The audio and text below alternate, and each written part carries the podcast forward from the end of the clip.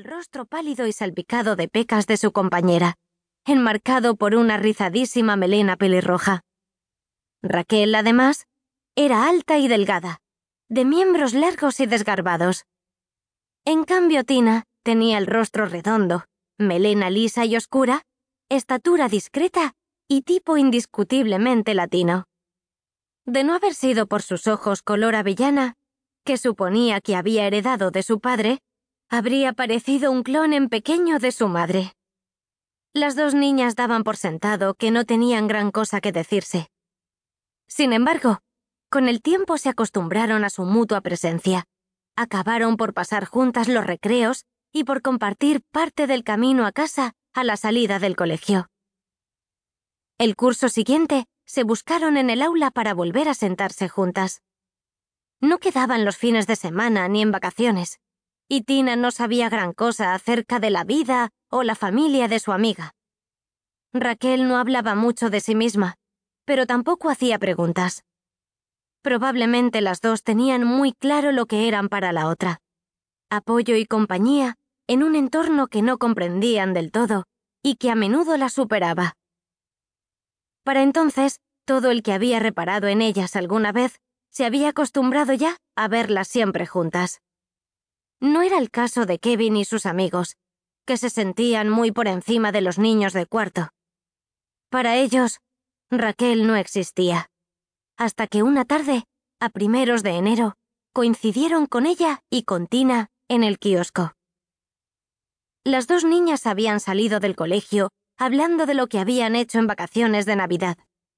Tina no tenía mucho que contar, pero Raquel, rompiendo su habitual discreción, le relató entusiasmada que ella y sus padres habían pasado unos días en el pueblo de sus abuelos.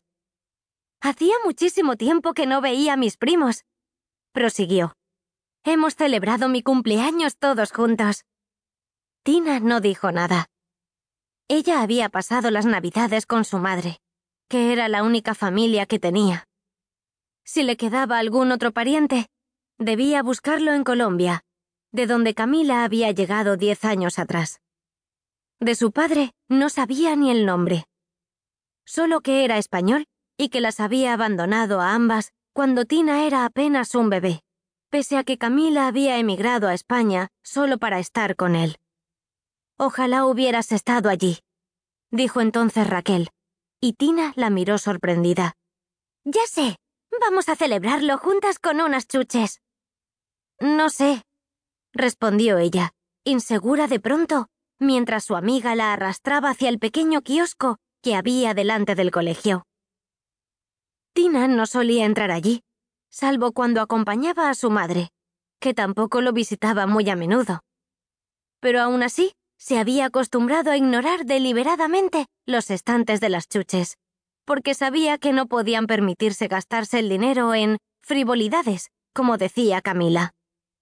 Trató de explicárselo a Raquel, pero su amiga ya se las había arreglado para deslizarse hasta el mostrador, esquivando a Kevin y a uno de sus amigos, que estaban mirando las portadas de las revistas masculinas y haciendo comentarios groseros sobre las modelos que posaban en ellas. Disculpe, le dijo Raquel al dueño.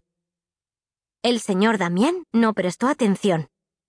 Estaba mirando a los dos chicos mayores.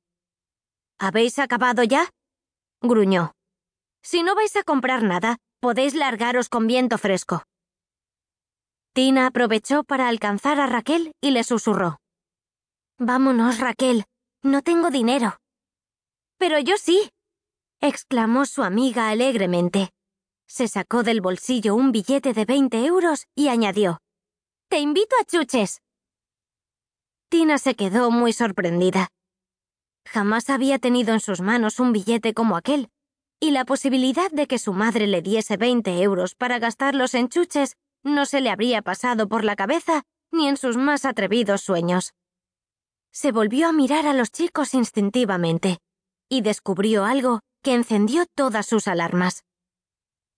Kevin, que se disponía a replicar al señor Damián, se había quedado parado, con los ojos fijos en el billete que sostenía Raquel y una inquietante expresión en el rostro.